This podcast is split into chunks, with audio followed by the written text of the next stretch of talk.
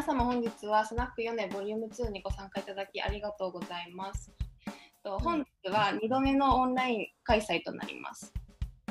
今回のトークショーは米原康政文化人類研究所米文の YouTube ライブでも同時に配信させていただきますので、こちらもご了承ください。最後までよろしくお願いします。お願いします。お願いします。お願いします。はい。青野くんは編集者ですね。そうですね。まあ、青野くんは今、スペクテーターという雑誌を作っていて、えっ、と、その前にバーフアウトっていう雑誌を作ってて、で僕が会ったのは、えっ、と、バーフアウトから、えっ、と、バーフアウトから最初出たんだよね、スペクテーターは。そうそう、あの、バーファット出してる会社から4号まで出出ましたね。1999年。そうですね、創刊はね。で、えっ、と、その前に、えっ、と、僕は、 Dazed Confused かな、小一郎に紹介してもらったのかな？なんで俺、ヨネちゃんに連絡したのかわかんない。小一郎さんはでもちょっとその後だと思うんだよな。うん、なんか、見込みで連絡したのかもしれないな。ね。で、えっ、と、天野さん大学卒業して、商社マンだったんだよね。そうです、そうです。大学4年で卒業して、うん。でその時もすでにバーフアウトをやってたんですよね。や友達だ。まだ雑誌としてのバーフアウト？そう、あのね、えっと、創刊号が出たのが93年なんだけど、うん。その前に、あの、創刊準備号っていうのを出してて、その時、いや、その前かな。まあ、もともとバーフアウトってね、あの、青山にミックスっていうなんか DJ クラブがあったんですよ。ね結構長く続いてたんだけど、うん。まあ、あの、お酒出して夜 DJ が、あの、音楽流してみた普通のクラブなんだけど、小箱なんだけど、うんそこで、あの、音楽イベントみたいなのを90年とかにやってたの、89年とか90年とかにやってて、うん。で、ミックスってまあ普通のレギュラーのクラブなんだけど、月1でなんか僕ら、僕とそのバーファートの、まあ今もやってる編集長の山崎っていうのと、あと何人かその、あの、友達っていうか、まあ映画つくんなんかも出たんだけど、いろんな DJ とか、あの、を集めて、一人まあ1時間ずつでなんかこう DJ するみたいな学園祭みたいなイベントをやってたんですよ。うん。月1で。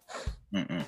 で、まあ、あの、山ちゃんってそのバファートの編集長の人は、あの、ポエトリーリーディングって言って詩を読んだりとかね、なんかそういうのをやりたいっていうんで、DJ が後ろで音楽かけて詩読むみたいな、その頃まあちょっと、あの、盛り上がってたムーブメントがあるんだけど、うん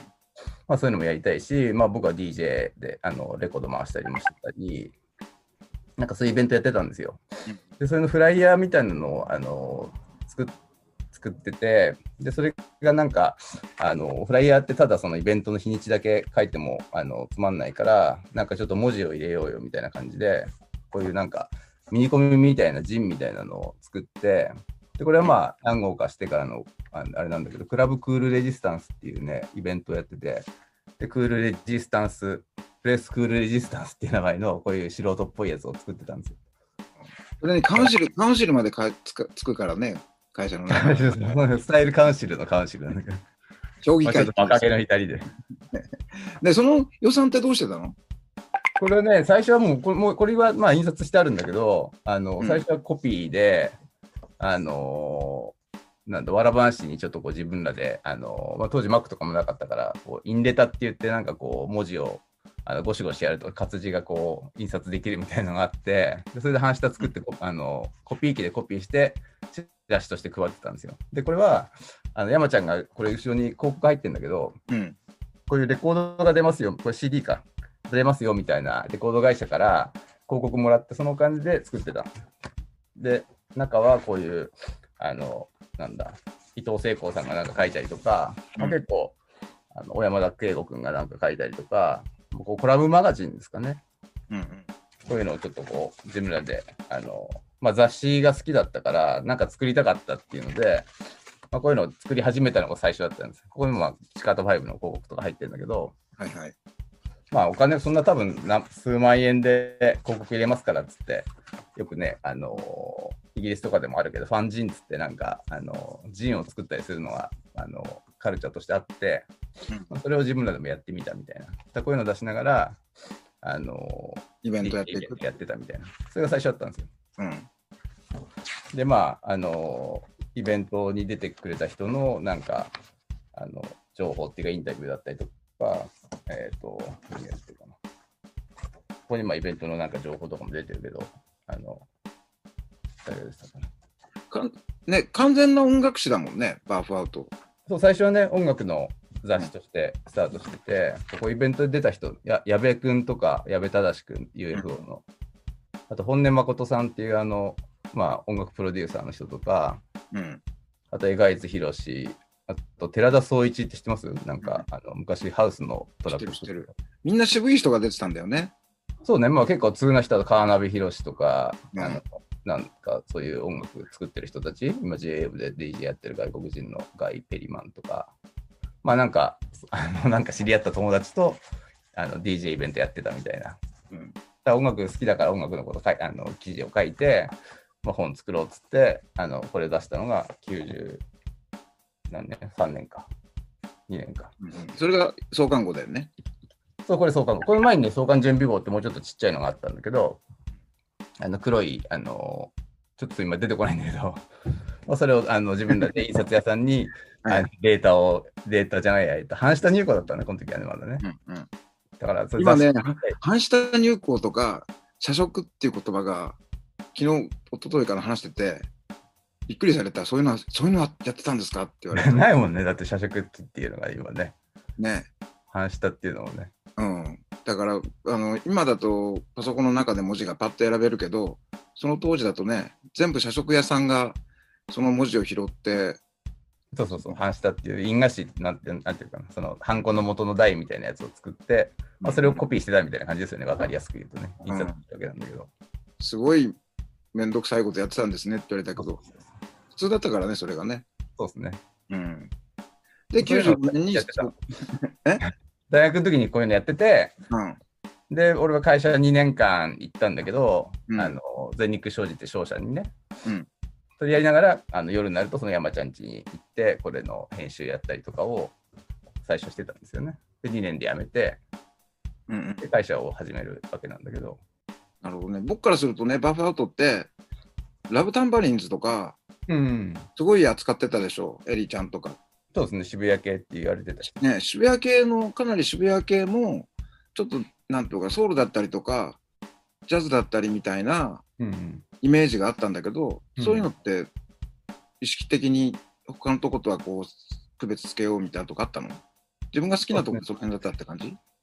まあやっぱなんか一番かっこいい音楽っていうことで、あのまずそのイギリスで、あのそのジャズで、ジャズをクラブでかけて踊るみたいな、うん。そういうムーブメントが90年代のちょっと前かな、80年代終わりぐらいにあって、あのストレートのチェイサーっていうそういうジャズの、まあ結構真面目なジャズの記事もあるし、そういうダンスクラブであのジャズかけるみたいなムーブメントみたいなこともあの取り扱ったりする雑誌があって、まあ、そういうのに影響を受けてたんじゃないかなと思うんですよね。ジャイルス・ピーターソンっていう人が、あの頭角表したりとか、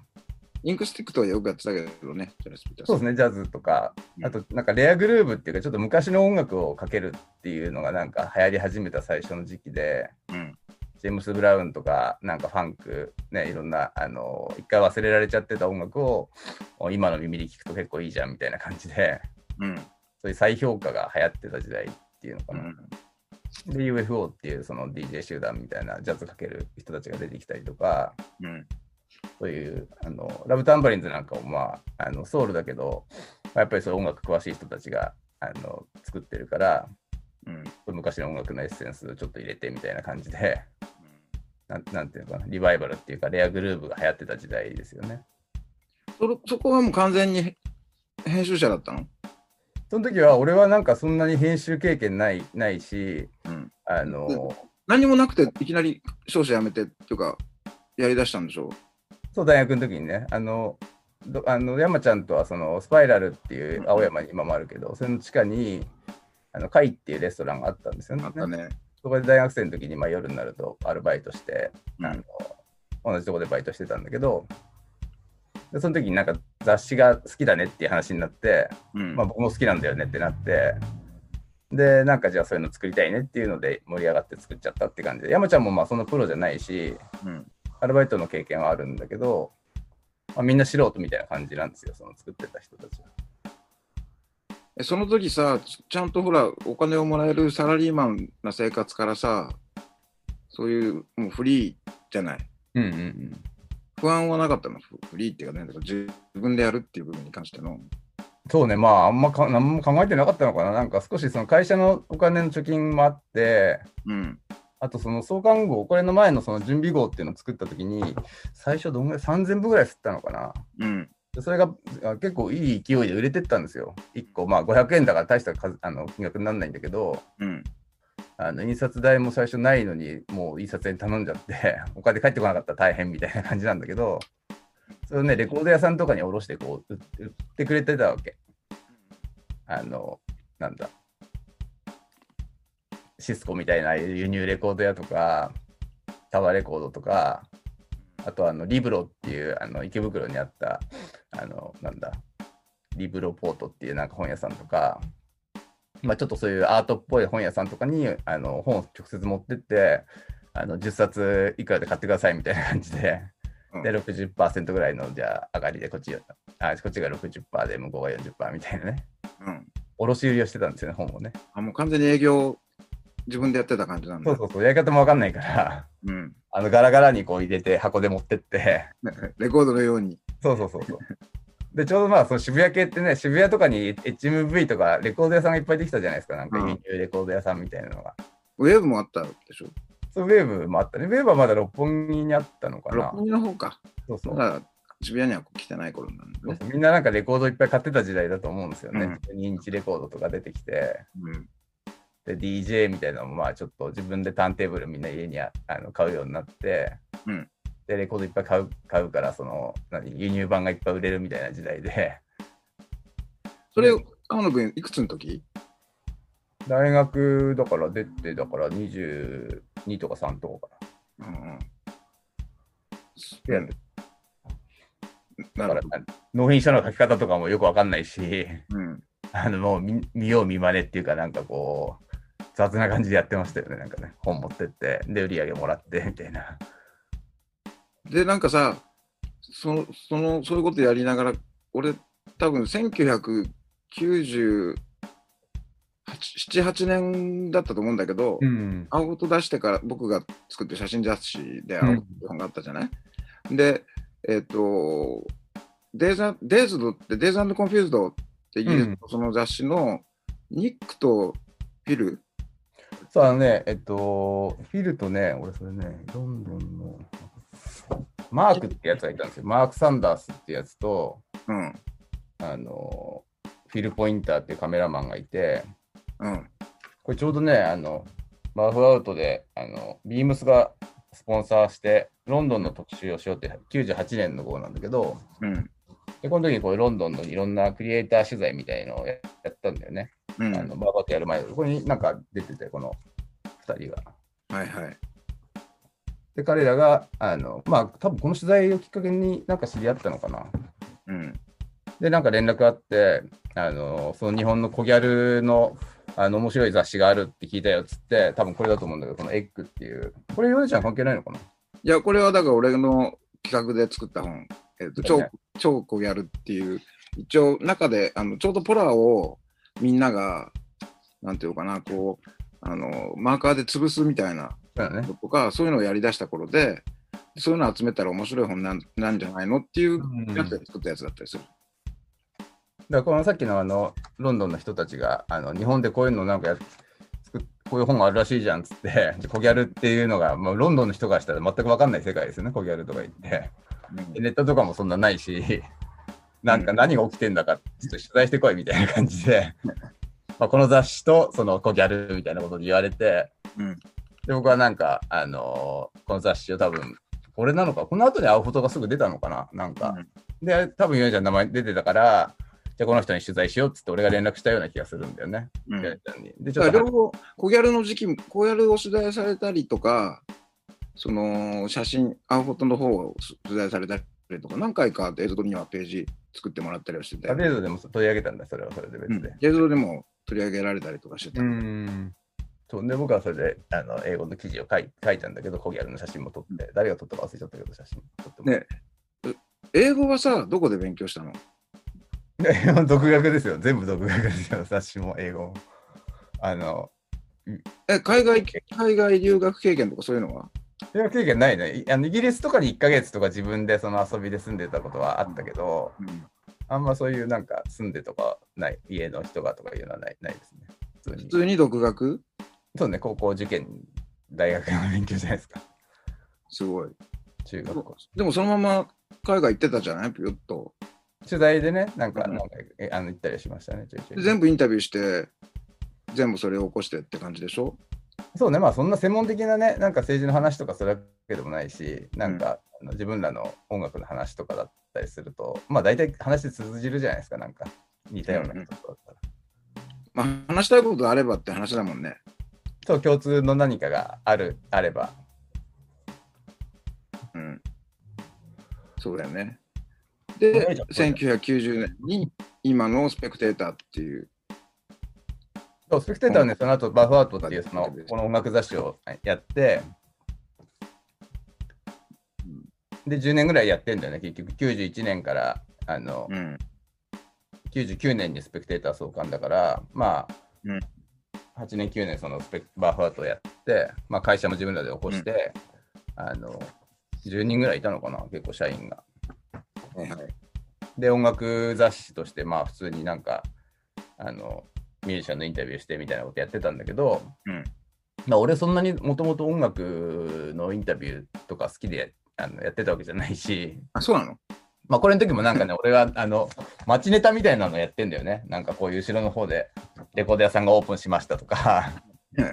なんかそういうちょっとすあのストリートネタみたいなのの担当で、うんまあ、それ以外はこう普通にあのインタビューがあったりして、それは山ちゃんとか、うん。あと北澤夏夫さんってやっぱり今音楽ライターやってる人がいるんだけど、そういう人が書いてたのね、こういううんで俺はその後ろのこういうおまけの部分っていうかし、あの、やってて、でそのおまけの部分を一冊、スペクテーターっていう雑誌になったみたいな。そうそういう感じで、ね、分かりやすく言うと。わかりやすいでしょ？そうそうそう。いや、だからすごく、なんかスペクテーター出た時は、ほら、もうカルチャー色バリバリだったから、うんうんうん。なんか、全然違う違うんだなってちょっと思ったりはして。どうですか？だからこう、ちょっと誤解を恐れずに言うとすると、うんうん。まあバーフォートは僕からするとちょっとスノップっていうか、うんうん。ちょっとおしゃれなのよ。うんうんちょっとなんかね、ちょっと、ちょっとあれって思って、あれっていうか、ちょっとおしゃれだなと思ってたの。うん。うんでも、スペクテーターにはそれがなく、その、うん変な意味じゃなくね。うん。どんくさいっていう。いやいやいや、そういうんじゃなくてさ、なんかこう、あの、なんかこう、リアルだなっていうのがあったのよ。うんうん。なんかこう、スペあまあ、これは別に批判とかではなく、うん。バーファートってすごくこう、上質なとこだけ取って、なんていうのかな、こう闇が見えないって言い方変だけど、うん。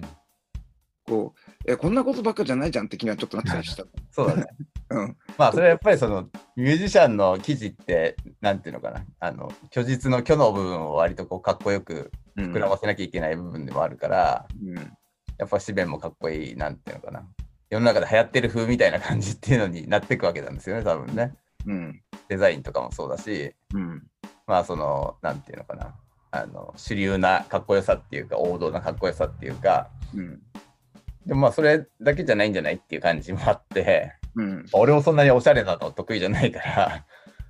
まあなんか自分らの身近なネタでやってこうよみたいな感じで、うん。でさっきのそのおまけ部分みたいなのを、あのー外に出して作らせてもらったっていう感じかな、この創刊号ね。これブラフこれ、ヨネちゃんもでもこの創刊号の時からヨネちゃん書いてくれてるんだよね。うん。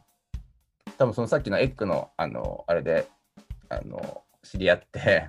で、そういう焦げやるのじゃあネタを、あの、なんか書いてくださいって俺が頼んだんですよね、これでも。そうそうそう。109のことを書いてたりするんじゃなかったっけな。そうそうそう。これね、あの大森克美さんっていうカメラマンの人が写真撮ってくれて、で、ヨネちゃんはまあ、あのこういう評論というか、結構なんか、かっちりした内容で 面白いなと思って今読んでね。ちゃんと書いてるでしょ？そうだね。そう。まあなんか外国人文化みたいなのが、ななんていうのかな、ちょっとこう、よそよそしいっていうか、うん日本人はそこにこう、憧れを持つんだけど、なんかあんま地に足ついてないことやっててもな、なあみたいな話じゃないかなと思うんですよね。ようやく。だから本当その辺の時代から割とその日本文化って言い方変だけどうん。その外国を見たそのファッションではなくて外国が見てるんだけど自分たちにちゃんとこうなんていうのかな合わせた感じになってきたっていうところはすごく感じてたんだよ。うん。なんでその日本のメディアがそういう子たちを扱ってないんだろうなとかさうん。だからまあエッグって雑誌は作ってたけど他のとこが扱うにはもう風俗としてしか扱ってないしうん。あれをこうファッションとかこうちゃんと文化として見る人たちいなかったからうん。なんかこういう記事はすごく僕はもうなんかその時嬉しかった気は、うん記憶がある。もっとちゃんと、うん、その、あの、格好つけみたいなのが、ちょっと借りてきた格好つけみたいな感じっていうか、うん、それに対してなんかこ別のリアルもあるじゃないっていう、あの、本当のリアルのかっこよさってこっちじゃないのっていうことを多分ヨネちゃんその時からずっとやってるような気がするんだけど、そこは全然変わらず今でもやってる気がするんだけどね。うん。そのなんか嘘っぽい作られたのが嫌だ嫌だっていうことでしょ、簡単に言っちゃった。そ のいやもうかっこつけんなよって思ったりするんだけどねっていうことなのよ。だからそのなんか普段の生活とやっぱりそのスタイルやっぱりファッションって普段の生活だって俺思ってるからうん。いやそれだったら絶対じゃあモーニングショー見ないんだなみたいなとことかさうん。こう、なんていうかな、ちゃんとなんかそれを見見ながら、ちゃんとそそこがこう理解できる格好とかが僕は好きだったりするなっていう、まあ、なんかちょっと分かりにくいかな。ちょっとうんだから、もう普段普段何見てるのかっていう部分が別にそれは悪いわけじゃなくて、日本では時代劇好きですっていうのが、うん。水戸黄門俺好きなんだけどさ、なんか そう言うとさ、えってなる人もいるわけじゃん。そうだね。もっとその外国になんかこう近い方が好きな人は、あんま言言わないでくださいみたいな。そんなの、そんなの見るんですか？って言われたりするじゃん。うん。でも俺は別に水戸黄門好きよって。本当にあの極端だけどね。結構ね。いや最後のあのバーンってこう出てきて、だから好きっつってさ、俺の好きってすごく屈折してるから、うん。なんていうかな、こう、一回転して好きだったりするとこもあるから、うん。こうバーンって、その、あれを最後の見せられてさ、うん。そこの、ね。うん、で、ははってなるじゃん。あの、あの、毎回のお決まりがすごく好きなんだよ。日本人ってこんなんなんだなと思ったりするのよ。ね。なんとかな、やっぱりもう上じゃないと事件は解決できないんだなって思うじゃない。っていう刷り込みをこれはされてるんだなっていうような見方をしてるわけですよ。それはいいこととして見見てるわけ。こう普通にああるあるっていう感じで見てる。いやいや、もう完全にこれは日本人に対しての刷り込みがうん。時代劇っていうとこからもうずっと始まってんだなと思って。うん。なんか日本ってやっぱりその時代劇なんか見ててもさ、こう、上同士の戦いで、上が世の中を変えていこうって話はあるけど、割と下がこう世の中を変えていくっていうのがなかったりするじゃん。うん。時代劇なんか特にもうそうで、うん。それってやっぱりすごくこう書き換えなんだろうなと思ってたりするの、だからそういう書き換えに対して僕は厳しいので、逆に言うと、それを楽しんで見せ見てたりしてっていうね、ちょっとよじ、あの、ねよじじれてるね。ねじれてるねじれてるなる。ほど。あの、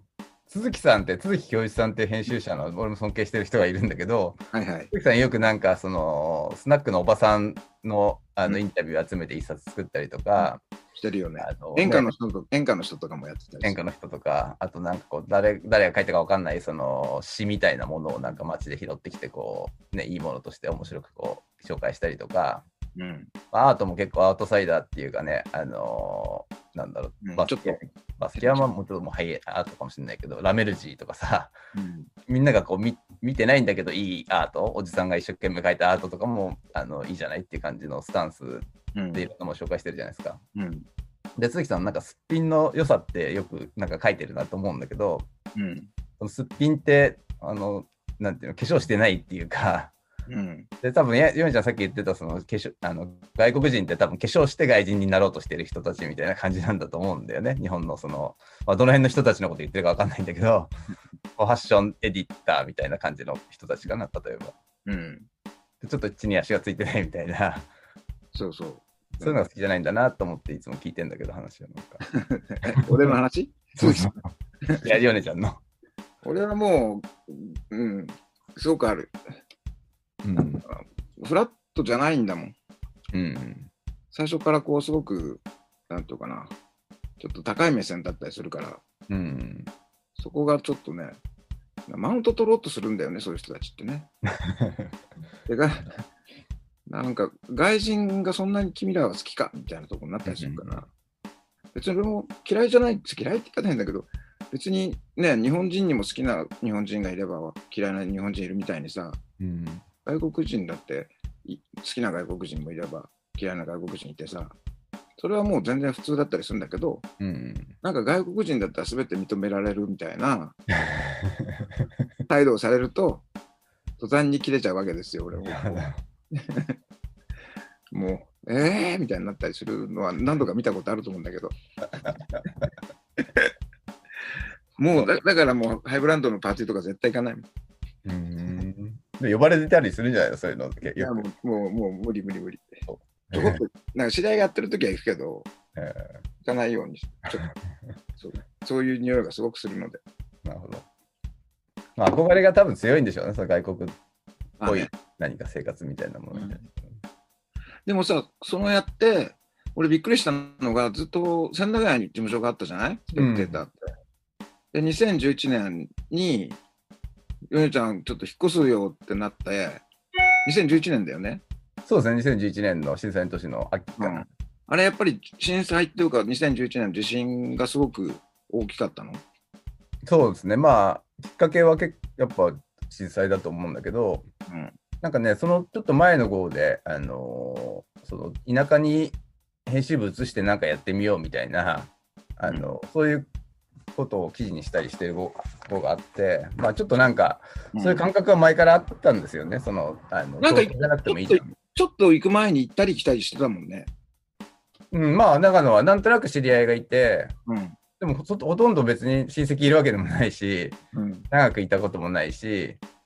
まあ長野でいいかみたいな感じで決めちゃったっていうか、大して意味はないの、長野になったっていう。まあ自然が近いかなっていうことで、うん。でまあねねあのネットとかもああのあったし、あのなんていうの？かなデザイナーともなんかチャットでこうやって、まあテレビ電話じゃなかったけど、うん。データのやり取りとかはチャットだったりとかしてたんですよ、すでにね。だからもうリモートでできるかなみたいな気持ちがちょっとあって、うん。まあ、そういう気持ちあってのあのききっかけというか震災あったから、うん。じゃあちょっと話してやってみようか、トーク行ってやってみようかってなってて、うん。なんかね、アメリカとかに取材行くと、なんかその、例えば、オレゴンのちょっと田舎の方で編集して作っ本作ってんだよみたいなやつが結構いたりして、うん。アラスカでなんかあのそういうことやってんだよとか、うん。あんまなんか場所関係なく、あのでもなんか夕方になったら山に遊びに行ったりとか、なんかそういうスタイルの方が調子いいんじゃないかなみたいな前からあったんですよね、もっとあの、うん5、6年前からその引っ越す。その都会っていう部分にこだわるわけじゃなくて。そうですね、ちょっとまあそういうチャレンジーなことやってみたいなっていうの気持ちもあったし、うん。まあなんか、スペクテーターってそんなに東京のことを一生懸命取材して作ってる内容でもないし、うん。まあその頃は結構トラベルっていうかね、あのそうだよね。はい途中から、途中からかなりその辺が強くなってきたよね。そうね、最初の頃はもうちょっとこうアーバンな感じだったよね、こういう。かなり その辺もかなりおしゃれな、ちょっとおしゃれなって、俺の言うおしゃれはまたちょっと違うんだけどま。あ、こういうストリートアートとか、うん。でもこの時もまあなんかあの例えばイビザのなんか話とか、うん。ブリストルのなんとかっつって、まあ、海外ネタトラベルネタみたいなのは結構あったあったはあったんですけど、うんグラストンバリーってイギリスのあのイベントの話をなんかその辺のイベントってさ、全部青野くん自分で行ってたんでしょ？これはね僕も言ってたこのグラストンバリーはあの2年ぐらい連続で夏行ってうん。イギリスにその友達が結構いたからうん。そいつん家にあの寝泊まりして取材みたいな形でやってたそれはあのデデイズドとかの流れだったりとかそういう部分でのネットワーク？ね、あのニックっていう、ニック・アプリントンっていうカメラマン、まあ今も仲いいんだけど、うん。あのニックが日本にその撮影に来たいから、あのちょっとアレンジしてくれって言われて、で、初めて会って、あの東京いろいろ案内するみたいな、まあ、ヨネちゃんもよくやってると思うんだけど、で、俺も紹介されたじゃん、ニック。そうね、うん。で、後でニックが帰った後に本棚見てたらニックの写真集持ってて、うん、すごいよね。そのニック・アプリントンっていうカメラマンの人って、要するにあの黒人の男性とイタリア人の女性の結婚式おばさんとおばさんの結婚式を撮ってる、ハッピーウェディングってタイトルかな？なんだっけなあの、ファえっと、なんだっけ。なんだっけなんかあったじゃない。しかもその時代にイタリア人と黒人ってすごい仲悪いわけじゃん、うん。実は。で、そこに入り込んで、あれ半年かなんか住んで、近所に住んでんだよね。そうそうそう、あのコンパクトカメラでね、ティープルーフっていうあのビッグミニみたいなちっちゃなフィルムカメラ持って、うんまあ、ヨネちゃんと同じようなスタイルだと思うんだけど、ファインダーは別に覗かないで撮ったりとか、まあ、スケーターの人たちがよくやるんだけど、バシバシ撮るみたいな、うん35ミリでね。うんで、ドキュメンタリーをしてたわけなんですよね。そういう、わざとそういう、なんていうのかな、普通のカメラを使って、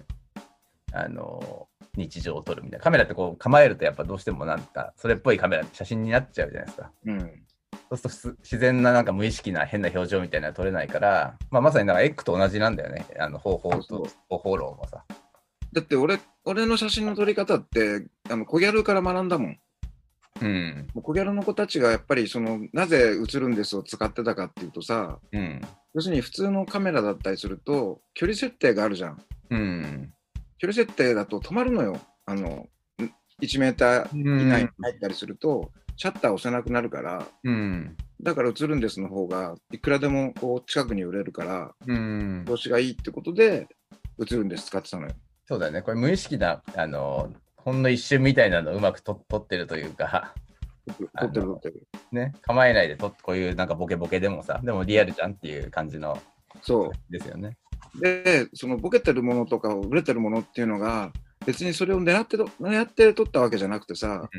要するに近づきすぎてボケたりとか、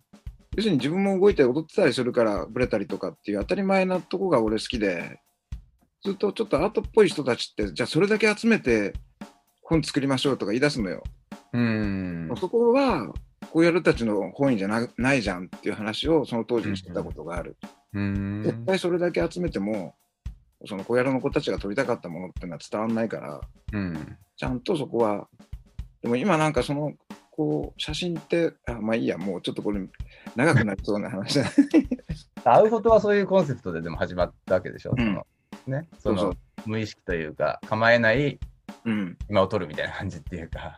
ちょうどだから1997年なのよ、青本うんの創刊号っていうのうは。ん。だから常に、やっぱりその、なんとかな、カメラをこうやるとか、みんながカメラ持ち出した頃で、うん。で、やっぱり大きいカメラじゃなくて、もう映るんですだったりとか、うん。ミニだったりとかっていうような状況で、なんかそこで偶然撮れたいい写真みたいなのを集めるとすごくいい本になるだろうなと思って。うん。だから多分ニックのその撮り方自体も、その瞬間を意識してるだけで、うん。構図とかっていうのはもう後で、後で考えればいいやっていうか、うん後で見れ見た時にいい写真があればいいやみたいなさ、なんかそういう感じだったような、そこで気があったような気がするんだけどね。うん、そうね、そのかあのニックが東京来たのは、セーフティーナンバーズっていうね、あのイギリスと、えっと、ニューヨークと東京とってそうユースカルチャーをドキュメントするみたいな感じの写真集で、結構分厚い写真集。ね顔がボケてる男の子のあーっていう顔のそうそうそうそう。アップの写真集だよね。酔っ払っちゃってたり、ぶっ飛んでたりみたいなやつの顔を撮ってるのと、まあす で東京はそれであの行きたいところをまあ言われてあの、連れてって、友達に泊めて、石黒くんち泊めて、で毎日会ってたんだけど、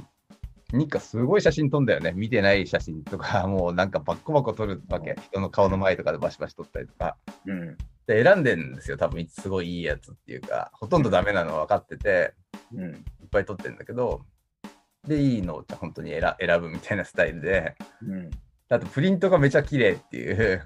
すごいよね。自分でね、ラボもやってたぐらいなんだけど、あれは自分でやってたの？そう、イギリスでね、一時経営してたこともあるんだけど、うん。そのラボ屋さんを、あのやってて、で結構手のあの腕のあるプリンターのおじさんみたいなのを引き込んで、うん。でそういう人たちにプリントしてもらってるから、35ミリの普通のこういう映るんですみたいなので撮った写真が、もうファインアートみたいになるんですよ、引き伸ばすと。めちゃ、めちゃこう、なんていうのかな、精度の高いプリントみたいな。だすげえなと思って、そういうなんかいろんなこと考えてやってんだなと思って。うん。あと荒木さんと一回会ったことあるんだけど、うん。あのゴールデン街でなんか、えっと、澤田さんっていうあのデジャビューって当時なんか写真のあったねフリーペーパーあったでしょ？の人とかに、あの紹介してもらって、うん荒木さんとか、あと、えっと、新聞配達しながら写真撮ってる、あの、人、誰だっけな、えっと、有名な人で、忘れちゃった。なんか、モノクロで街の写真撮ってる人いるんだけど、そういうカメラマンの人があったりとかしてて、で要はその、ニックは結構、日本のカメラマンのことすごいよく知ってるんですよ。まあ、オタクなんですよ、彼は。うん。で、深瀬さんっていう人とか大好きだとかって言ってたりとかして、その まあマニアックなんだよね。うんで、家もすげえ写真集いっぱいあるし、うん写真に愛情みたいなのが非常にああっての、あの、そういうやり方してるから、あの、すごいなと思って、で、スタイルも毎回変わるんだよね、写真のその発表するスタイルとかテーマもなんかね。彼は今もやってるやってるでしょ？今やってますね。今、ニューヨークに住んでるんでね。何撮ってんの？なんかね、今度新しくまた出るんだけど、それは、えーっとね、多分ニューウェーブぐらいの頃から今までの自分のなんかやっぱり写真をて、写真、カメラをテーマにした、なんかこう、あの、レトロスペクティブっていうか、回顧録みたいな感じの写真集で、今度分厚いやつなんだけど、うんでもそれ以外になんか、例えばロンドンの、あの、なんだろう、えーっと、川で遊んでる人たちの写真集とか、うん。あとまあもうちょっとなんかシリアスなテーマだとイスラエルのなんかその移民の人たちみたいなのを撮ったりとか、うんまあ、彼自身がなんかユダヤ系の人だから、うん。なんかそういうユダヤモチーフのも結構あったりするんだけど、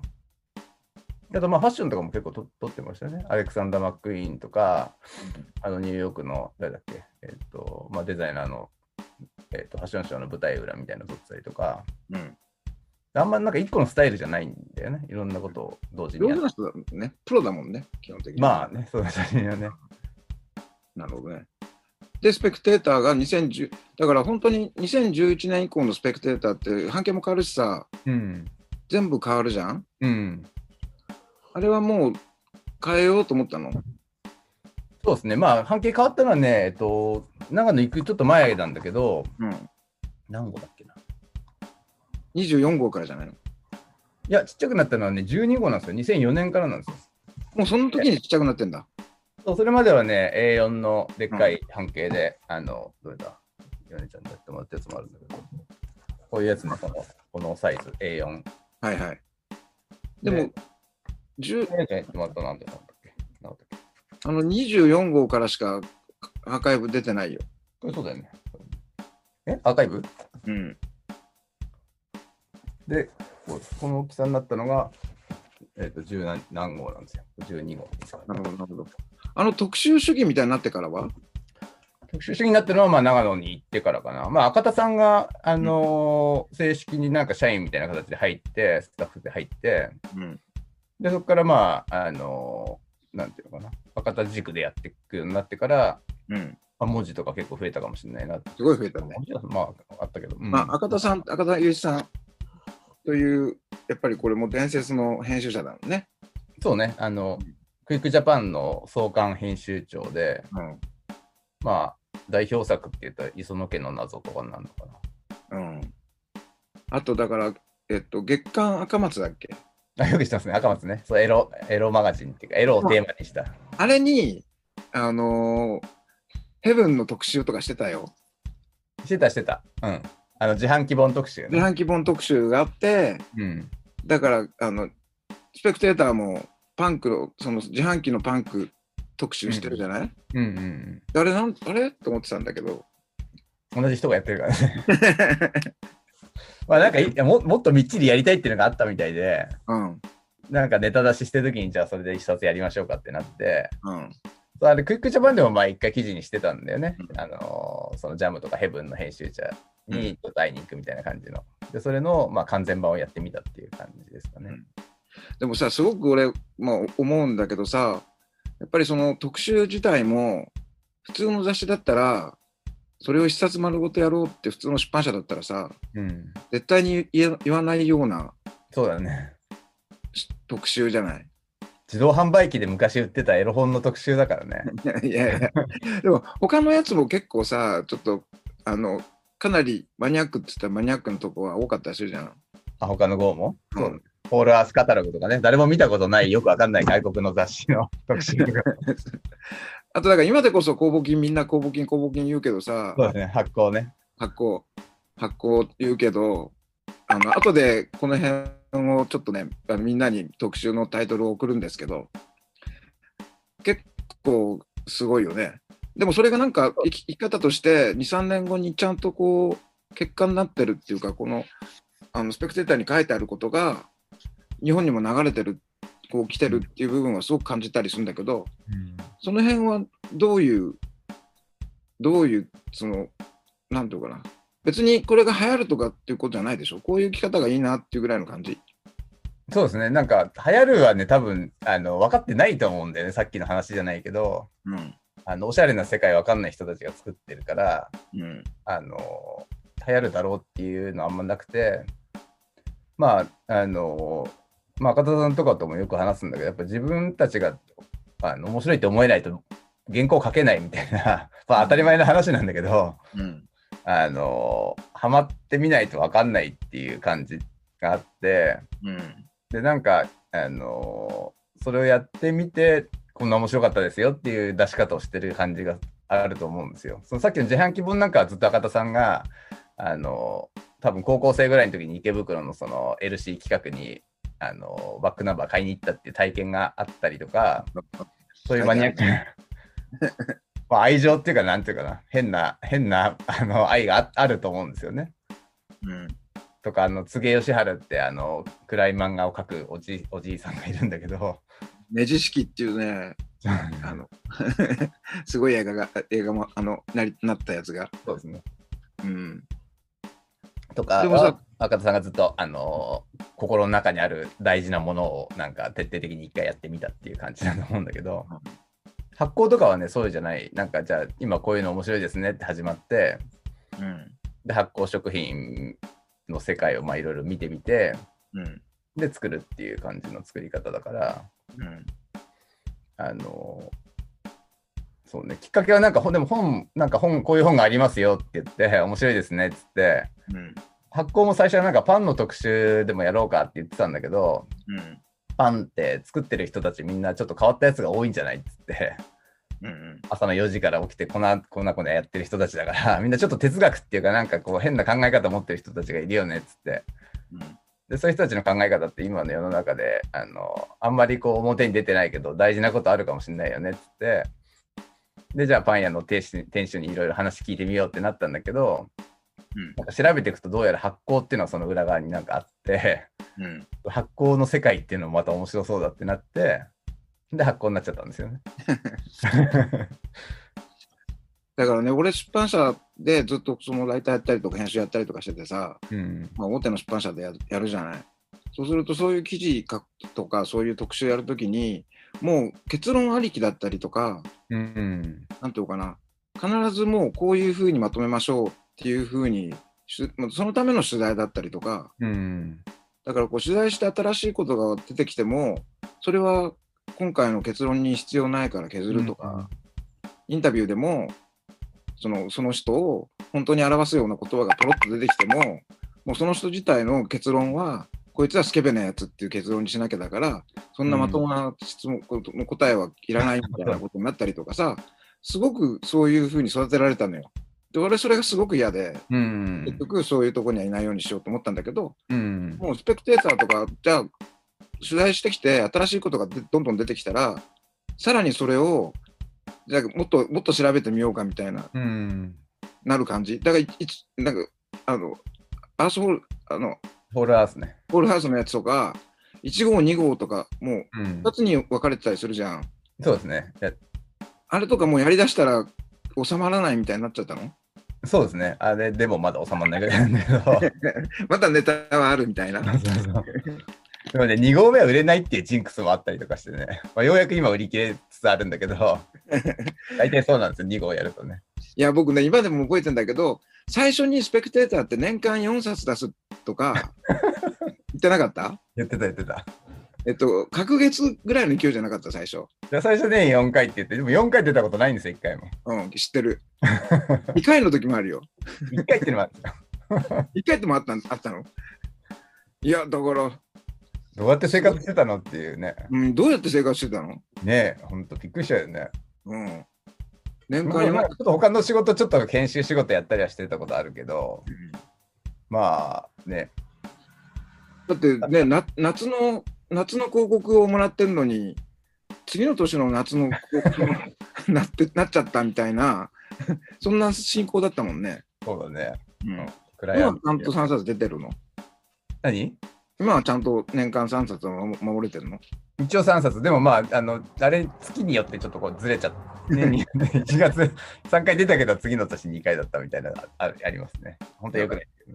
よくない、もうそんな取り次ぎがね、どんどんね、部数少なくするよ、そういうの。いや、本当にでもその、そのやり方してたらさ、やっぱりその、やっぱり今、今すごい思うんだけど、やっぱり結論ありきで、まあ、テレビなんかもすごいそうじゃん、結論ありきでインタビューして、うんこういうふうに言ってくださいっていう、もう圧力すごいのよ、圧が。うんさんにはこれをよしと言ってくださいって言って、俺、よしってなんで言わなきゃいけないのって言っちゃうから、すべてそこをカットされて、よしっぽいだけ取られたりするんだけど、やっぱりそれってこう、毎月出さなきゃいけないとか、毎週出さなきゃいけないとか、毎日この番組を作らなきゃいけないっていう、うんもうそういうた、もう時間に追われてる限り、その作り方は絶対もう、うんなんとかな、そんな、そんな、あおちゃん、そんな余分なとこ取材しなくてもいいよってなるような気がするんだけどね。うん。多分それを言う人が全く周りにいないっていう、すごくいい環境にもあるよね。まあ、いいか悪いかは、あなた次第ですって感じ。でも、広告とかの人たちって待ってくれてすごいなと思ったりするんだけど、そうですね。あんまりでもね、そのね、あの、時期に関係ない広告にこう、だんだん入っちゃって だろう、もう、皆さんもなんかこう、調和、調和してくれてるというか。もうイメージ広告でみたいな。そうですね。本当に。あの、自然のなんか風景みたいなのにななってってね、季節は。まあでもさすがにこう、夏の広告が、あの、なんていうのかな、こう景色がうん。スキーの写真なのに夏になっちゃったらまずいみたいなあるけど、こういうなんかこう、情緒的な感じで皆さん選んでいただいてるっていうのを、なんとなくね、こう、やばいやばいやばい。大感謝。今回の特集がね、秋山道夫さんっつって、そうね、今回今出てるやつだね。うん。俺もね、秋山さんはね、チェッカーズやった時があって、あ、シカゴ仕事したことあるんですか？うん、チェッカーズ、僕、ノットチェッカーズって写真集、僕が編集してたりするのよ。あ、そうなんだ。へで、ちょうどそれが、秋山さんがずっとチェッカーズやってて、うん。で、秋元さんにうんパスさされて、秋元康さんに。うーん。で、秋元さんサイドの方で僕編集した時に、秋山さんがよくあの見に来てくれてた。あ、そうですか。うん。うーん。俺も一回だけインタビュー、あのまだ、まあ、病気になっちゃってたんだけど、なんか、あのお話を聞いたことあるんだけど、まあ、すごい、まあ、かっこいい人ですよね。スタイルがあって、かっこいい大人。元元気な人って感じだった、すごく、やっぱりへ、なんか編集者っていうか、なんとかな、こう世の中の面白いものを常にこう探し求めてるみたいな印象はあったけどね。そうですね。うんこれはどういう経由で秋山さんの特集をやりましょうって話になったの？秋山さん、まあ、亡くなって、もう1年半ぐらい経ってたのかな。うんまあ、あの、一昨年ぐらいになくなっちゃったんだけど、うん。その前にそのあの体の特集っていうのをやった時にあの、まあ、がんだったんだけど、うんがんと一緒に生きるにはみたいな話をなんか面白くしていただいてうん。で秋山道夫はまあでも俺あの子供の時にあの熱中なんでもブックっていうあの声優がね出してたあの薄っぺらい雑誌っていうのがあるんですよ。うん。で、これ、その、これ、この、この、熱中なんでもブックっていうんだけど、うん。はいはい。いうストアが出してたんですよ。うん。で、これ何かっていうと、まあ、なんか内容はちょっと子供向けのポパイみたいな感じの、あの、本って言っていいのかな、コラムマガジンみたいな感じなんだけど、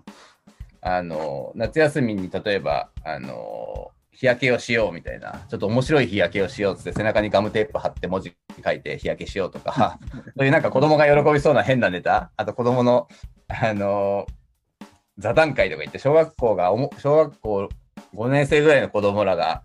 思い出を語るとか言って、うん。ちっちゃい頃の話を子供にさせて、まあ、めちゃくちゃなんだけど、ね、小便してたとかいろんなそういう話なんだけど、うんそういうのを面白くこうまとめて、あのー薄っぺらい冊子にして10円で売ってたんですよ、これ。マジで？で、10円って結構なんか暴力的な値段じゃないですか。え、出版社は？もうフリーペーパーみたいなもんだね。いやもう声優直々で、あのうん声優のそのイメージブックっていうことで、もうフリーペーパーだね、じゃあ10円っていう部分。そうそうそう。うん。なんか子供が、あの、なんでお母さんに怒られてたって言ったのかななんか、あの、子供ってやっぱなんか大人と比べるとやっぱ弱いし、あの、うんなんていうのかな、お母さんの言いなりみたいになっちゃうんだけど、なんか声優はなんかそういう子供と仲良くなれる場所にしたいみたいなコンセプトで、だから子供も買える値段っていうことで10円のものをこう声優で売るっていう、そういう仕掛けも含めてなんか編集してたんですよね。俺はその時は知らなかったんだけど、あの買っててこの10円のやつを、まあ、すごい影響を受けたんですよ、この雑誌に。そのくだね。くだらなさっていうか、なんていうのかな、世の中を引っかき回す感じっていうか、なんかゲリラっぽくて面白いじゃないですか、なんか。うん。で、雑誌がそんなことやれるんだなっていう、なんかこう、夢があるっていうか、力があるのがすごいいいなと思って、で、買ってて、まあ、前からなんかその秋山道夫さんって人の名前は知ってて、まあ、憧れの編集者みたいな感じで、うん。まあ、いいっぱいね、お店のプロデュースとかも、洋服のプロデュースとかもされてて、そういうまあ、大人な仕事の面もあるんだけど、無印？とかそうじゃなかったっけ？秋山さんじゃなかったっ無印良品の青山店のプロデュースとか、あと名古屋のディスコの、えっと、なんだっけな、えっとけあ、ったな。なんかすごいかっこいいディスコ作ってたんだよね。作った作った。すごいやつ。作った作った。そういったことある。そういうなんかあのお店のプロデュースとかもやってるし、まあいろんなことやってやられてる資生堂の本のなんか編集やったりとか。なんかね、スーパー G っていうエロ本を、うん。と後藤茂雄さんで作ったんだよ。うん。で、それはカメラマン、ファッションのカメラマンにヌードを撮らせるっていう、まあ俺なんかもすごくそれ影響を受けたんだけど、うん。でもなんかやりすぎてちょっと、あの、ヌード写真集としてはちょっと面白くないんだけど、あまあまりにもやりすぎ、やりすぎ感があって、まあカルチャーっぽい感じですよね。なんか、ね。そうそうそうそう。なんかその辺とか、すごく、なんかでも面白いなと思ったけど。そうね。それなんかぶち上げてなんか世の中をこう、あの、にこうわさわささせるっていうか、波風立てるのが上手な人っていうか、うん。まあもともとなんか若松浩二さんのところで俳優やってたりとかね、なんか手伝いしてたみたいだから、うんちょっとそういうアングラな、なんか、あのラジカルなことは好きなんだろうなと思うんですけど、うん。そうだまあ、赤さんも好きだからなんかやろうって、いつかやろうって思ってて、うん、今さ、その赤田君と、あの、青野君の立場っていうかさ、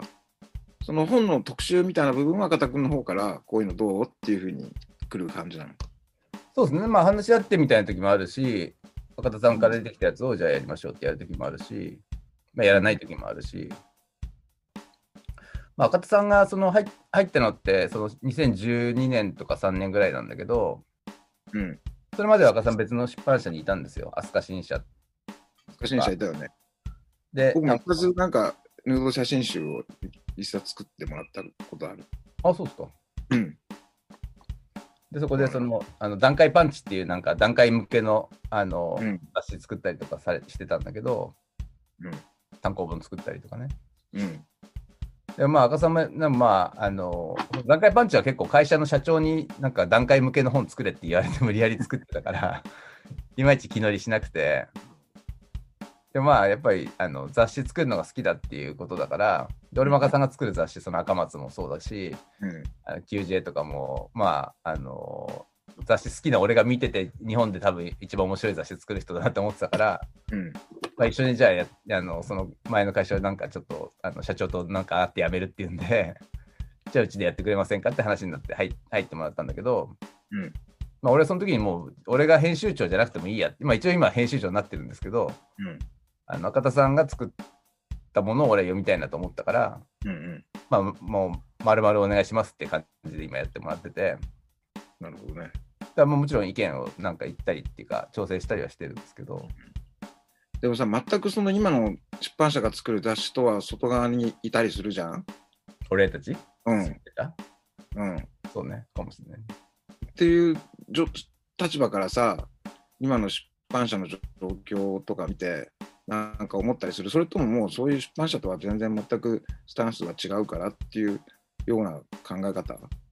うん、まあ多分同じにはでできないっていうか、もともと違うから、うん。あの今の状況もよくわかんないんだけど、今なんか雑誌ってあのサブスクライブでみんななんか600円とか払って、なんか読んだりするやつあるじゃないですか。あの、なんだっけな、なんとかっていうサイトに入ると、すべての雑誌が読めるみたいな。ブルータスから日経なんとかから読めますよみたいな、うん。そういうものになってる感じがするんですよね。まあ売ってたりもするけど、なんかファーッと読めて、チェックして、あの情報入れてみたいな。まあ、ネットに近くなっちゃったっていうか、ネットに飲み込まれちゃったみたいな感じ。そうだよ。だってネットが出始めた頃に、頑張ってネットをこせって情報を入れて、バカみたいにその月刊誌、だから今の子たちからすると月刊っていうこと自体が、うん。もう1ヶ月も待てないだろうとか、週刊誌だって待てないって話になったりするから、そこの部分でじゃあ1ヶ月待って面白いものとかさ、やっぱり何ヶ月も待って面白いものっていうと、やっぱりそこ深く、深くもう掘り下げていくしかないと思ってて、僕は。うん。そうすると、その深さの極極極地として、うんスペクテーターっていう本が出てきて、うん。こんな調べなくても本できるだろうみたいうん。な。っていう、っていうぐらいだったですね。今後どうしていくの？今後って言い方変だけど。まあ、同じ感じでやっていこうかなと思うんだけど、うん。あのーそうね、なんか、他の計画とかあるの？やっぱり、あ、本を他に出したりとかってことですか？うん、っていうか、このスペクテーターにまつわから派生する、なんかこう、いろいろあるじゃん。じゃあ、カフェを作りましょうとか、こう、なんとかな。特集してるじゃない？ですか。あの、うんそのそういうものを実際のリアル店舗として作っていくみたいな企画とか多分そういうのはないんじゃなないですか、ね。ごめんごめん。聞いた俺が間違えた。多分なんかこの間あの閉店しちゃったんだけどあのスズランド通りにスイートポーズっていう餃子屋あったん。ですよ、うん。あの愛想の悪いおじさんが、うん。あのずーっと昔と同じ餃子作ってるみたいな、ビールと餃子しか出てこないっていうことね。にしかないみたいな。ああいうのに近いのかなって思ったりするんだよねなんか自分たち。ずーっと餃子作ってるみたいな。うん。だけどまあキープしてればなんとか生き延びる。まあこの間閉じちゃったから悲しいんだけど。うん。でもまあずっと同じなんかて同じクオリティなものとかあのまあネットとかね出てきてやっぱりその売り上げみたいな多少影響してると思うんだけどうんこのあの雑誌形態っていうか雑誌っぽさみたいなのをよりなんかこうあの極めていくっていうか多分だんだんなくなっていくと思うんですよ雑誌っていう形のものってお金もかかるしうん。なんか無駄だし、まあ、じゃあネットでいいじゃんって絶対なっていくから結構減ってるじゃないですか雑誌月刊誌っていうものって。うん。だからなんかこの家でゴロゴロ土曜日とかに寝転がってこうやってパラパラやって途中でやめたりとか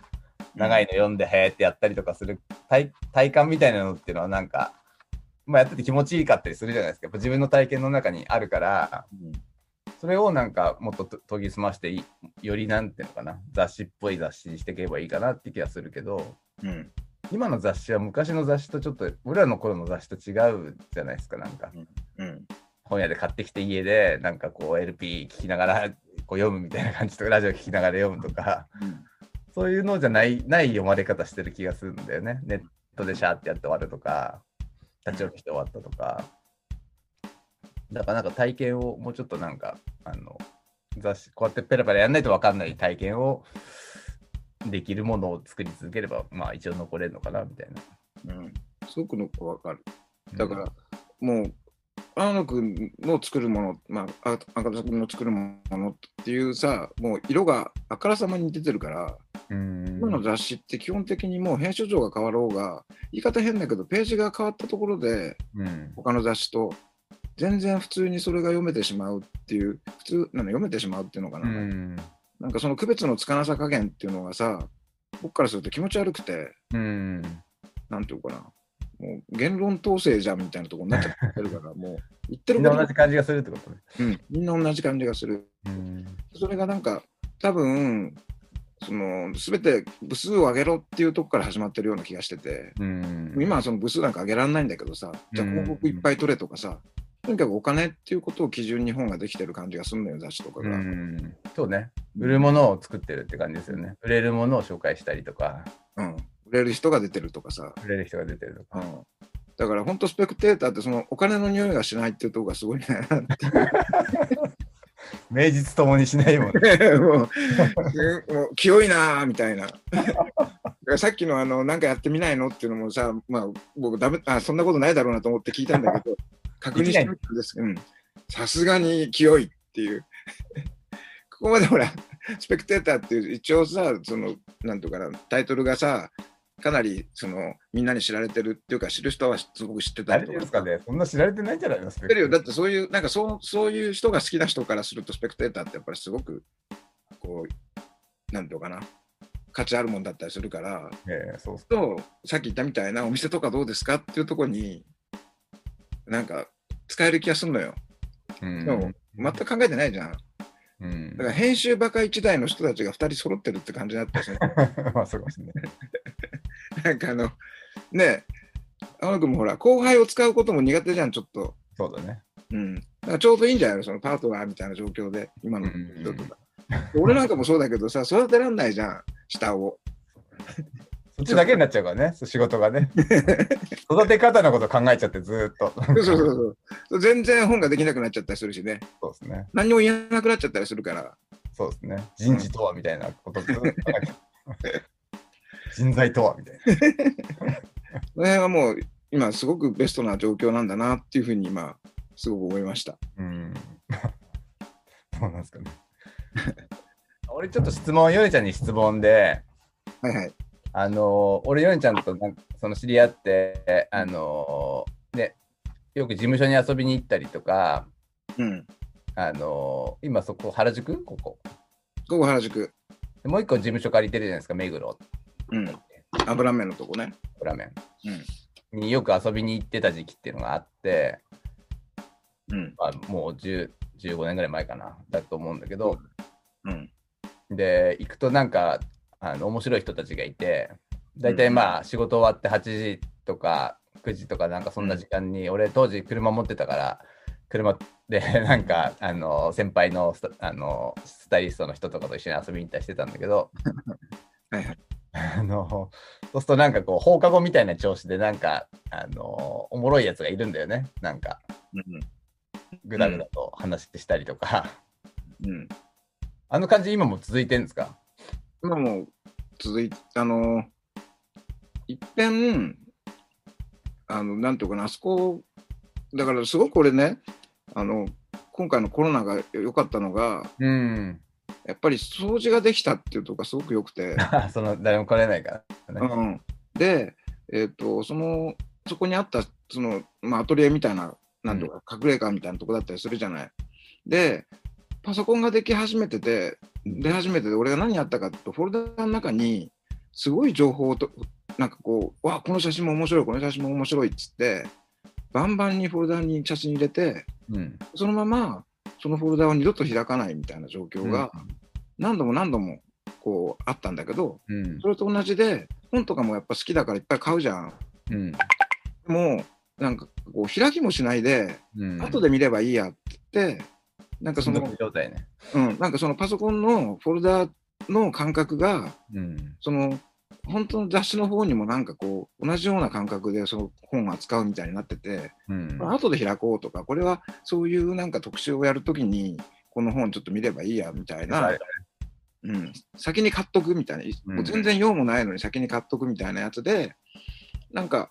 どんどんあそこがもうすごい状況になったのよ。あ本がいっぱいになっちゃったんだ。なりすぎて、へしかもそういう状況ってか、もうフォルダー、パソコンのそのフォルダーの感じって、要するに、あの本当に欲しい情報だけじゃなくて、ーうん。もしかするとこれは後でためになるかもしれないとかさ、うん。この写真はもしかするとすごく面白いかもしれないみたいな、うん。なんていうかな、全くその今の状況に関係ないのに買っちゃったりとかすうるん。のがあって、じゃあフィギュアとかもすごいブームになったじゃん。うん。その時も、そその、なんとかな、あの、これは買っとけば後でみんなにわって言われるだろうとか、うんなんかすごい、あなんかやましい気持ちで、あの、なんかいろんな本、もうそういうものを買って、とにかく、でも興味ないから、実は、その、読もうとも思ってないし、今。で、どんどんそこの汚くなり、あそこの部屋が、うんなんか収集つかない状況になってたのよ。で、今回コロナのこの状況があって、ほんでこういろいろとあの整理整頓をこうしてたら、やっぱりその本棚に、なんとかな、後ろの本棚のこう2冊、本棚がこう、うん。1, 冊一列目と2列目がこうまたこう、うん、なったりしてて、で後ろの本は、え、こんな本俺持ってたの？みたいな気づき。あるあるですね、その編集ねでも俺は今回思ったのは、そういうことがあっちゃダメだと思って、うんうん。要するにもう、後ろの本が何があるのかっていうのは見えないきゃ話にならないと思ったし、自分が何を持ってるっていうことをちゃんと理解してないと、うん。本を持ってるって意味もないなと思って、うん。そのもう関係のない本とか、愛情のないおもちゃとかをうん。捨てたのよ。うん。断捨離したのね。うん、捨てたり、まあ、近所のあの月光堂っていう、あの何でも扱ってくれる、うん 雑貨屋さんみたいな、何でも買い取ってくれるとかあるんだけど、そういうとこ持ってったりとかしたら、割と今、なんていうかな、その時は、これは絶対整理つかないだろうなと思ってたやつが、うん。今回整理つき、えっ、と、なんていうのかな、どこに何があるのかっていうことを、昔ほら、どこに何があるのかって、つってこう出てきたじゃん。うん。そうですね だから、あのような状況にもう一度、そうそう、これ、トシちゃんの写真集とかできたりしてね で、それが戻って、で、嬉しくなって、うん。今、あの、さすがにあの、ちょっとコロナがあるので、バンバカは呼べないんだけど、うん。おじさんだったら、あの、一人、一人、一対一でとか、あの、あなんかそういう。ちょっと徐々に復活させていこうっていう。で、やりだしたらまた面白くて、やっぱり自分がなんなんでこの本を好きだったのかっていうところは検討づけて、逆に言うと、その、一番最初のね、俺俺とかってオリジナル好きだから、うん。この本は実はここから始まっててみたいなところの、そういうのがこうささっと出れるようになって、いうん。や、もうこれはいいなと思って、こうちょっと。うんスナック状態にあの、スナックだもんね、あの時ね。そうね、スナックだよね。だからそのなんかスナック感が、なんかアウフォトとかもさ、なんかそういうとこから出た、生まれたんじゃないかなっていうか、ヨネちゃんのとこ来ただらだら、なんかこう、ぐだぐだ、あの放課後にだべってることが、なんか、あの、雑誌になったりとか、うんなんかアイディアになったりとかっていうのが結構多いんじゃないかなと思って見てて、うん。あのまあ、アウフォトなんてそういうコンセプトじゃないですか。なんか面白いやつが撮った写真をみんなが見せ合って、うん一冊にしちゃってるみたいな素人なんだけど、うん。でもその中になんか真実っていうかなんかが映ってるみたいな感じだと思うんだけど、うん。そういうことがなんか、あの、意識的に多分ややってたのかなとか思うんだけど、うん。まあでも別にそのネタを作るためにやってたわけじゃなないんだろうけど、うん。でもそういうなんか人が集まるからなんか生まれるみたいなのって結構ああるじゃないですか、なんか。あるある。で、そういうのってなんかこれからその、さっき言ったけど、そのコロナ以降ってなんかそういう場所もなんかみんなワイワイ集うのってちょっとできなくなっちゃうだろうし、なんか、あのー機会がなくなってったらカルチャーってどうなってくっていうふうにヨネちゃん見てんのかなと思って、うん。なんか今までそのクラブカルチャーみたいなの僕ら90年代とかになんかそうやって経験して、で、クラブがあったから雑誌が生まれてみたいな流れがあったと思うんだけど、うん。そういうのってなんか、まあ、これから極端に多分機会が少なくなっちゃうから、ネットになってったりとか、うん。でもネットでそういうの生まれるのかなとか、うん。ね、なんか思うんだけど、どうどういうふうに見てます？この先の、なんかそういうサブカル状況というか、なんかね、面白いものが生まれる状況。いや、俺、だから、ここを始めた理由でもあるんだけどさ、うん基本的にやっぱりその、じゃあ、チーマーが始まったりとか、コギャルが始まったりとか、じゃあ、裏腹が始まったりとかっていう時の、最初のモチベーションというか、最初のさ、その理由があるわけじゃん。うん。なんとかな、若いやつらが、やっぱり自分たちで、その周りの大人を気にせず、うん。自分たちのやりたいことを始めたっていう部分ですごくそのなんとかなこうインディペンデントな感じがするのよ。うん。クラブカルチャーなんかもそうでうん。なんとかディスコっていうとこがあったんだけどうん。なんかそのディスコをちょっとディスコ会みたいな話の人たちが集まり、うんでもなんでそのディスコ会ってなったかっていうところのさ調べていけばいろいろその時の社会状況だったりとか、うん音楽状況だったりとかいろんなものがこう絡まり合ってるわけじゃない。うん。それはもうチーマーにしても、なんとかな、さっきも言ったコギャルにしてもって、そその時のやっぱり絶対その時代に対してのアゲンストっていうか、こう時代に対して俺らはこれじゃ嫌だみたいなところが絶対あって、うん。でそこをもう一遍抽出していくとそれって別にこのネットの中にも多分あると思うんだ。まあ、あるでしょうね。サイトが生まれたりとか、なんか。うん、でそれを重要なのは大人なんか編集やっぱり編集力でちゃんとこう一つ一つが違うように見えるその文化だったりとか、じまあ、事象だったりとかするものがまあね小野君もそのスペクテーターって雑誌でやってるみたいに実はスペクテーターの特集って、あの別々なんか毎回毎回違うことのように見えるかもしれないけどそれってなんかそこの中にあるもののうん。意味みたいなものが実は同じだったりするよっていうところのさもうすごくやっぱり DIY っていう あの Do it yourself っていうあの言葉がスペクテーターにはもうすごくこう感じるわけですよ。うんもうもうそれしかないじゃんっていうだからしあのあんまり人育てられないんだけどね 自分でやってるってことね。自分でやれってことだったりするから。でもだからそういうなんかねその辺を探してうん。なんかそのつなげてあげたりとかするような大人になれればいいなっていうふうにななんかすごく最近思ってて、うん。だから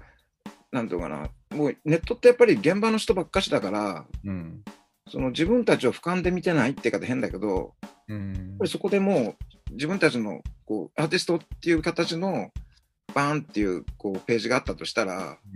離れてみるといやいやこれとこれは実は仲良しだよっていうのがこう言えるけどその現場の、このその場所にいる限りそれってなかなかこうちょっと形が違ったりとかちょっとなんていうかなこうススタイルがちょっとこう言い方が違ったりすると、うん今ってすごくすぐそこで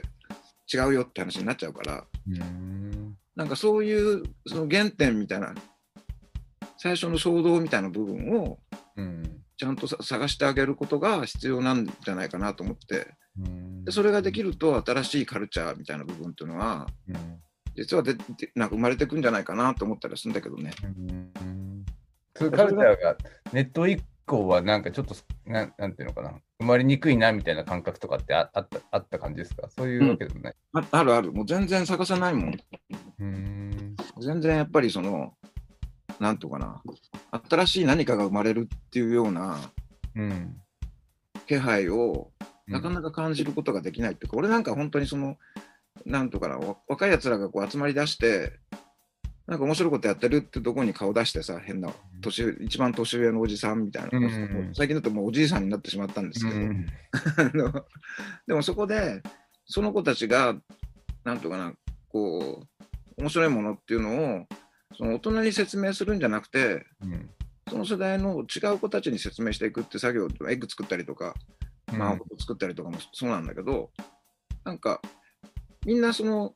編集者とか特にさすぐそういうのがあると大人っていうかそのスポンサーに説明するじゃん。うん。なんていうかな。こういう若い子たちがいましてつってこれ、うん今商品この子たちに作らせるとバンバン売れますよみたいな話になったんだよ、うんこうやる時とかうんだからそういうことじゃなく常にその子たちの意識っていうかさなぜその子たちがそういうことになったのかっていうとこは多分時代が変わってもそこを必要としてる子たちっていうのは多分いっぱいいると思うからうん。そこをこう拾ってつなげていくとなんか新しいの生まれるんじゃないかなっていう気はしてるけど、うん。難しいけどね昔よりも。うんそれをこのネットの何かサロンみたいなのでやっていこうっていう感じがあるあるっていううん。だからそこはもうだからこういうこういうあの現象のもとにはこういう意味があったりとかだからよくあのメルマガで書いてんだけどじゃあ最初にこうなんとかなじゃあサイサイケデリックっていう言葉がうん。生まれた時にあれなんか本当に LSD を使った意識改革っていうものがまず原点にあり、うんで本当にそのヒなんとか全文化とかさいろんなものがさ宗教的なものとかが混ざり合ってサイケデリックって言葉が生まれたわけじゃん。そこからアートが生まれたりとか音楽が生まれたりとかしたけどそれは横尾さんと対談してる時に横尾さんが言ってたんだけどそれがね日本に入ってくるとサイケっていう言葉に変わってうん。あっと驚くためごろうっていうのがサケになったりとかしてさ、で、あごめん、もうこれ古くて誰も分かってないと思うんだけど、あの、花はじめさんがね、一応銅像になってこう立ってこう水かけられるってあったんだよね、昔ね。ごめんなさい、これも誰もわかんないと思うんですけど。ほんで、ほんで、なんとかな、なんかそういう、こう、日本に入ってくると、全然意味が変わってしまうっていう部分で、やっぱスペクテーター見てると、そこはもう同じ、その温度感とか同じような意味意味合いで、海外で流行ってるものっていうか、変だけど、はい、海外であ起きてることがそのまま持ってくるから、すごく信頼できるのよ。で、その当時の、やっぱりその時代、じゃあ昔のことを語るにしても、本当にその時にそうだったなっていうところで語るけど、うんなんかこう、なんか違うことになってたりするのがすごい多いの。うんその海外のことを語るにしても、なんとかな、その日本向けに編集し直すその日本向けっていうのは、そのわけのわかんないおじさんに企画書通さなきゃいけないわけだから、うんそれはサイケデリックっていう言葉をちゃんと説明するよりも、サイケっていう風天がいてとかさ、うん東口でシンナ吸ってるやつらが、あいつら風天、サイケって言ってんですよみたいな企画書の方が通りやすいっていうことだったりすると思うのよ。うん。で、その精神っていうのはずっとつながってて、うん。いまだになんかその、じゃあ若者のサブカルチャーっていう部分に関しても、大人たちがそこの分かりやすいように、ただこうつまみ上げるだけだから、なんかこう、全然意味の変わったものになり、なんかそれが、こう、テレビとかのメディアを通すと、田舎の子たちがそれを見るから、うん。じゃあもうサイケデリックって言葉の意味を知る前にサイケだったりとか、うん。なんとかな、なんかそういう、うん。ね、そういうなんか、こう、意味のわからないまま、いその言葉だけが一人歩きして、また違う意味を作っていくっていうことが、すごい日本では繰り広げられてて、なんかそれは、なんかやっぱりこう、ちゃんと理解ある大人たちたちがさ、あのちゃんとこう、分かってる、分かってるって言い方変だけど、ちゃんとそこは、そうじゃなくてさっていうことが言えるといいなと思ってて、一生懸命そうじゃなくてさって言ってる気はする、最近。なるほどね。うん。今まあでもネットが、あネットで外国の情報とかももう直で見れる時代だから、だんだんそういうのがなくなってきたっていうかね、大人のなんかこう、なんていうのかな、ごまかしはなんかこう、嘘だっていうのが だんだん分かって、いやだから本当に今10代の子とか、俺、もう最近付き合ってるとか仲いい子が二十歳とかさ、うん、大体もう二十歳前後だったりするとさ、もう孫孫会って話になっちゃってて、そうだよね。娘より下でしょ、全然。娘さんよりだって年下でしょ、二十歳。全然全然全然下ですよ。だからもうお母さんでさえ逆に言うとお母さんが娘みたいな話になったりするから。そうだよね。うん、でもなんかその辺って逆にすごく分かってる気がする。そのなんていうのかな。あのその全部が全部そうだとは言わないけど、うん。あ昔よりもすごくなんか話がしやすくなった。うん。かこう、いちいち、なんか昔はこう、じゃあ僕らなんか特に勘違いされるの、外国人と仲いいとさ、外国人好きだと思われるじゃん。そうなの。思われるって外国人といつも一緒にいるんだもん。だって普通の人は外国人と一緒にいる人たちって外国人好きだもん。うん。外国人好きって外国 外国好き、さっきのほら、ファッションの話したじゃん。ああ、そういう、あの、憧れ系ね。憧れ系の人たちって、外国人と一緒にいることが、すごくステータスだったりするわけじゃないよ。うんでも僕らって別に、なんとかな、さっきも言ったけど、別に、うん外国が、まあ、嫌いではないけどさ、うん別に日本と同じように見てるだけの話で、面白い人が来たら面白いし、面白くない人がいたらもう全然帰っていいよって話になるじゃない。そうだね。だからあの、ほなんていうかな、編集やっててさ、あの、女子高生扱ってるとさ、だエッグ作ってた時なんて、うん。もう女子高生好きって言われてたから、そうかもね。うん、だからそういうことではないっていうところは分かってくれる人たちっていうところは今すごい出てきてる気がするんだけどな。うん。前とか言うとやっぱり自分たちがそういう人たちが海外の雑誌作ってたりとか外国と扱うようなページ作ってる人たちって割とそういう人たちが多かったりするからなんかすごくそこで違和感感じてたりしてたんだけど今はもうなんかもう海外過ごしてたりしてなんかこうね中高時代を外国行っても帰ってきてとかさそういうやつら多かったりするからすごくフラットに話ができてそうですよね。ちょっと期待してんだけどね、今の。こう中ね、もっとなんかダダイレクトにっていうか、まあ、こっちから発信するっていうのももっとしやすくなってるだろうし、うん。あの海外の、だってインドの人がなんかこう YouTube で説明してる動画とかも見てるわけじゃないですか、なんか。うん。うん。例えばなんかその、なんだ、発酵食品でパンを作るみたいなのを、アメリカの人がやってるし、インド人もやってたりとか、フィリピン人もやってたりとか、うんで、みんな同じことやってんなみたいな感じだったりは、もう YouTube 見てたら分かっちゃったりするから、うん。なんかフラットな感じにはなっていくんだろうなと思うんだけど、それぞれの人。こうなんないとやばいと思うんだよね。これなんかずっとほら中国行ってて、で、アジアのまあ人たちと話してるときにさ、アジアツアーを海外のアーティストがやります、あのなんか白人が来てやりますって言ったときに、日本入ってなかったりしてたのよ、ここ2、3年。やっぱりもう日本はギャラ払えないから飛ばすっていう感じだったりとか、なんか韓国まで行って、あのートランジットで1日あるから日本まで来て、なんていうかな、ちょっといあの、ね、こいつと仲いいから1回だけやってみたいな、そのギャラとはあんま関係のないことでやってたりとかするけど、うん。実際問題としてもう本当にアジア回って、アジアっていうとこ、東南アジアと中国回って、帰っていくアーティストって多かったりするんだよ。うん。なんかその状況とかをやっぱりもっとこう、ね、真剣に考えないと、日本だけやっぱりなんかすごくその、取り残されてるって言い方変だけど、うん。でも若い子たちがそこはちょっと、あの、なんていうかな、そうじゃなかったりするから、うん。もうなんか簡単にインスタでつながってたりするからさ、うん。いやいいなぁと思って、そんな、いいな、この俺、もうちょっと早く生まれたかったなと思って、あ、遅く生まれたかったなと思ったりするもん。それない？ちょっと。そうね、今の若い子、そんなに何してるのか分かんないけど、うん。うん、まあ、そのなんか倍、なん日本っぽく翻訳されちゃうみたいなのはだんだんなくなってきたかなっていうのは感じるし、うん。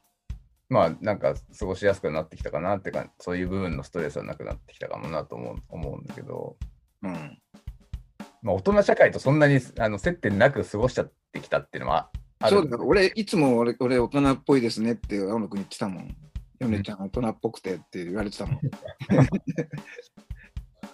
そうか。うん、すごく戦ってたんだよ、だからそういうとこで、なるほど。そういう人たちにどう説明するのかっていうところはすごく大大切で、うん。だからすごくその、その俺がやっぱり大手の出版社とかこういろんな出版社でやるときに、企画書を通して、うん。その編集、企画を通したやつが理解した部分で上に上に回していくから、うん。もう全然違うじゃんっていうことが多々あり、うんもう、なんとかな、あのシステムはもうだからその、なんとかな、ここの企画をちゃんとその通すってことはもう小さい出版社しかやってくんないんだろうなっていうとこあって、俺、いろんな小さい出版社とやってたりしてたんだけど、大手の出版社って企画書を通すと、それが編集者の名前になって、うん俺の名前じゃなくて、そのやった編集者の人の企画として通ってたりするのよ。うんだからもう、それが、うん。だからその、その人が、編集長がこういうことを、この文、この単語は、こういうふうに説明すれば、編集長は理解できるっていう感じが、で書くわけじゃない。うんでもその時点で俺からすると、いやいや、そういう意味ではないから、この単語にっていうところで喧嘩になったりするのよ。なるほどなるほど。翻訳されちゃうのね、一般一般の人も分かるようにみたいな。そうそう、その一般の人が上司だから、もう、もういつも言うんだけど、もう上司の人が、じゃあ、俺に女の子の本作ってくれって言われたときに、上司の人が、どんだけの女の子と会ってんのよって言って、うん。もう娘がキャバ嬢でしょって話よくしてて。なんかねそう、そういうレベルでの戦いはもう疲れました。なるほど。だからもう、こういう今の状況にしてたんだけどね。うん。でもそこ、そこはもうだいぶ変わってくると思うんだけどな、今後。そういう本は絶対売れないし。そうね、なんか、あの一般向けみたいなのはやっぱりみんな買わなくてもいいかなってなってる気がするな。みんながなんかもっと詳しくなっちゃってるし、うん。一般の人の方がマニアックっていうか、なんかそれぞれに精通してるから、うん。いわゆるなんかその誰もがなんかこう大衆全員が受けるみたいな、受けてくれるっていう感じのものはなんかあんま価値がなくなっちゃうかもしれないですよね。そうするともうスペクテーター来たって感じだね。まあ、来たっても